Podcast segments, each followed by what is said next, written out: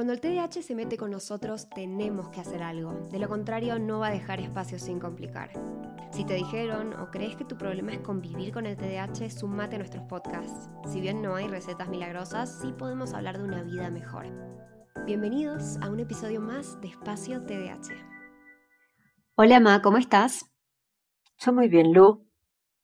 Acá esperando grabar otro de estos maravillosos episodios. Así es. Y Hoy quiero que hablemos de algo mm, que, bueno, vos debes estar acostumbrada, pero a mí te digo, la gran mayoría de los mensajes que me llegan en espacio TH sobre, nada, que gente que encontró su diagnóstico em, en, su edad adulta, ¿no?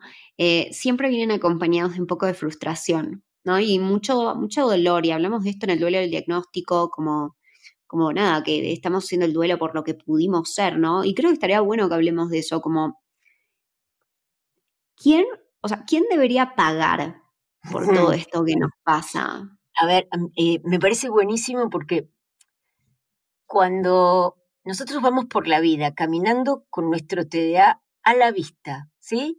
Olvidándonos cosas, manchándonos la ropa, llegando tarde, haciendo las cosas a último momento, interrumpiendo, y podríamos describir de SM5 más todas las aledañas que surgen de conductas, en realidad el que no nos ve que debiera vernos, el pediatra, el terapeuta, a veces los padres, la mayoría de los docentes, que es el escenario donde un niño se despliega, todas esas personas nos roban el futuro. Y yo soy una de las personas a las que le robaron el futuro, ¿sí? No en tu caso, pero yo tenía 36 años y Ah, y la gente puede decir, uy, pero qué ambiciosa. Eras médica y no solamente habías hecho una carrera, sino que habías... Sí, pero no, a mí me robaron los fines de semana. Me robaron la posibilidad de que yo tuviera los amigos que hubiera tenido, de hacer algún deporte de equipo que me hubiera encantado. Pero claro, el tiempo estaba totalmente destinado a estudiar, a subrayar, a repetir, a hacer resumen del resumen del resumen, porque a mí me gustaba que me fuera bien no había lugar para otra cosa. Y también me robaron el futuro de la calma porque creo que todo el tiempo necesitaba ponerle un estrés enorme para no tener ninguna de estas conductas en mi casa porque mi mamá se enojaba y mucho. Entonces, no solamente cargaba con la dificultad que tenía por algo que desconocía que tenía nombre y era ese déficit de atención, sino que también cargaba con la consecuencia llamémosla educativa, correctiva, ese castigo, vas a ver cómo vas a aprender.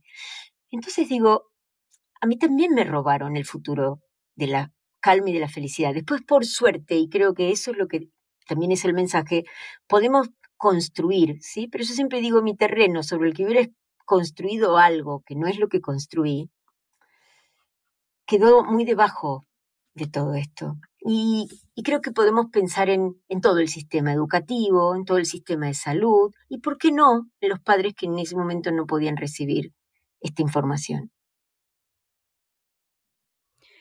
Lógico, y yo pienso en tu caso em, y lo comparo también con aquellas personas que les ofrecen medicar a sus hijos de niños o que sí llegan al diagnóstico, pero por ejemplo sus padres no lo quieren ver.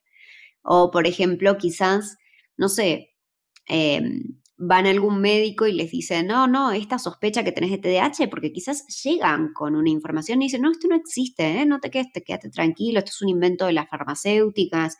Y el, el, el diagnóstico tardío, como vos bien decís, te roba de muchas cosas. Y creo que una de esas cosas, además de todo lo que vos dijiste, también es el estigma, también es el sufrimiento enorme de, todo eso que vos decís, ¿no? De, de, de, uy, no soy suficiente, soy vago, todos esos rótulos de los que nos cargamos directamente y que después son muy difíciles de desenredar, son muy difíciles de sacarte de la frente porque te los pusiste con fuego. Bueno, eso que vos decís a mí me, me tornó como un poco eh, no sé cuál sería el nombre, pero digamos, eh, como si yo fuera el paladín de la justicia, ¿no? Y me gusta ser correcta cuando voy a un colegio o cuando hablo con docentes, pero no te cruces con Norma Echavarría si vas a decir que esto es un invento o que esto es una historia que no existe, porque yo me voy a poner la camiseta y voy a defender a cada uno de los niños que están ahí, adolescentes, aunque adultos, porque eso es mi forma de reparar lo que a mí me robaron. Entonces, no permitir que le roben a otro el futuro es un poco lo que me impulsó en mi propósito, y vos lo conocés y todos lo conocen, que no voy a parar hasta conseguir lo que quiero, que es que haya igualdad de oportunidades para que el diagnóstico sea factible. No que sea solo una oportunidad para alguien que puede tener un recurso, porque si alguien tiene una apendicitis puede ir a un hospital y lo operan, no tiene que tener una obra social para hacerlo. Y tenemos la suerte en Argentina de tener hospitales donde hay un servicio público de atención. ¿Por qué no para el TDAH? Porque vas a un hospital donde hay un hospital monovalente, llamémoslo, al hospital que es psiquiátrico, que hace, y todos son psiquiatras, terapeutas, y tampoco lo hay.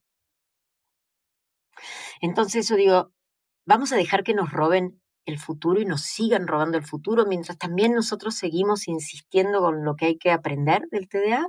Bueno, yo digo que no, y por eso estoy siempre tan apasionada con esto, porque yo no puedo volver atrás, no puedo volver a tener. Y muchos dicen, bueno, pero a vos te fue bien. Yo los invitaría a que estén en alguno de mis sueños, donde de alguna manera se repiten situaciones muy traumáticas, escolares.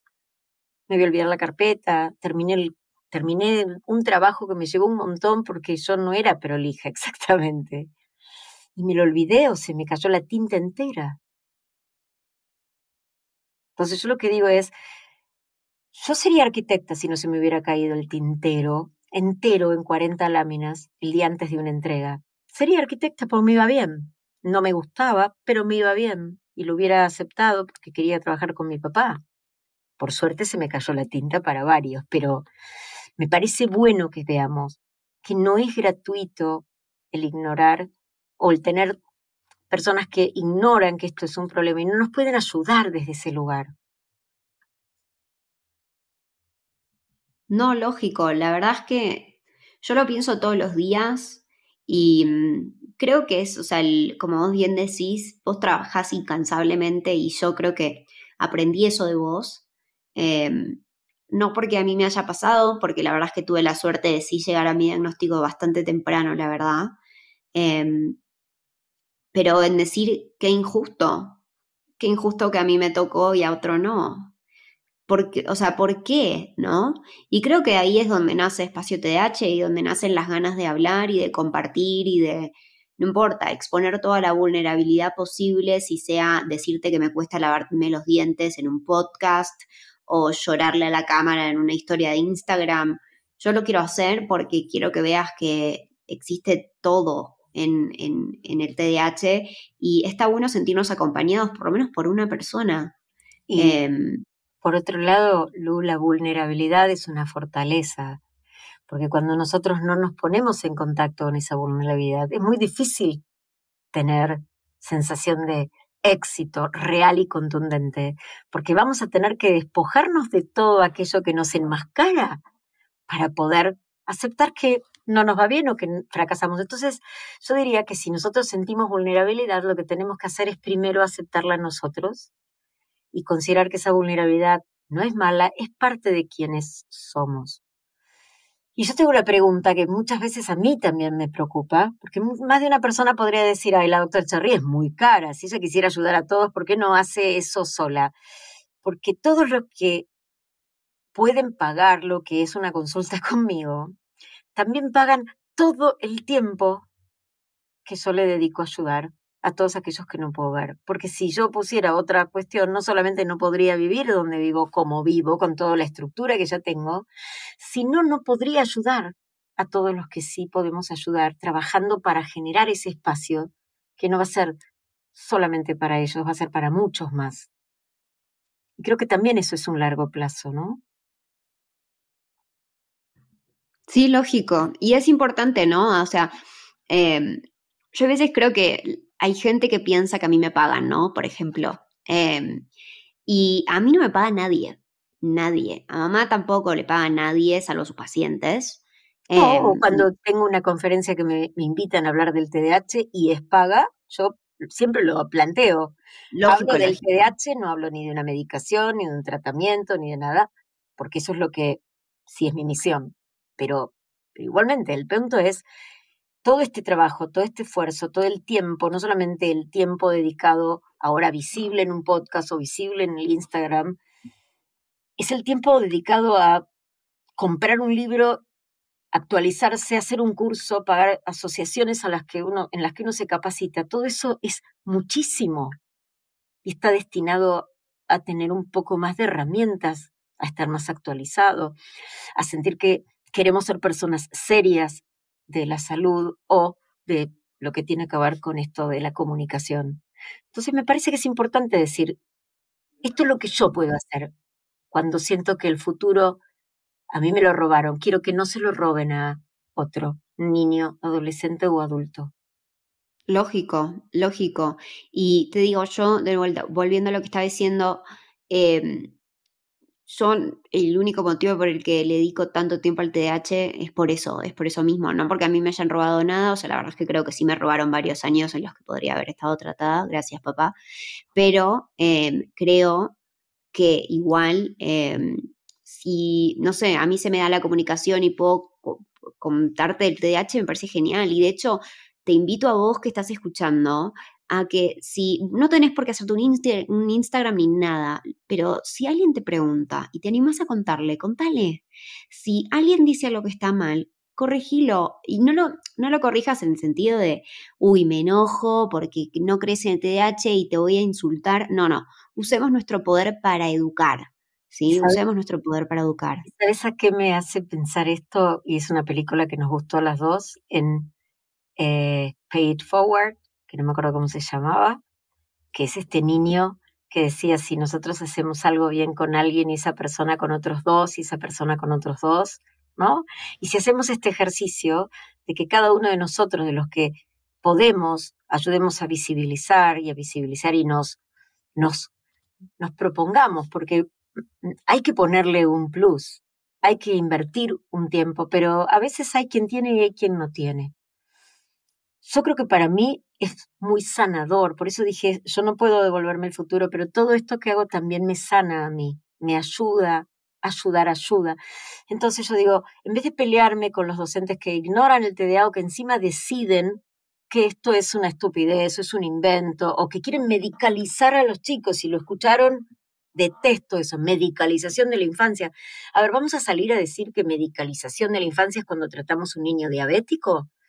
¿Van a dejar eso claro o no? ¿O porque el cerebro es el cerebro y creemos que esto todo cambia con la voluntad o vamos a cambiar el yo del niño? Porque el niño para tener una personalidad, para desarrollar esa personalidad necesita tener autoestima, poder funcionar y tener logros. ¿Cómo lo va a desarrollar?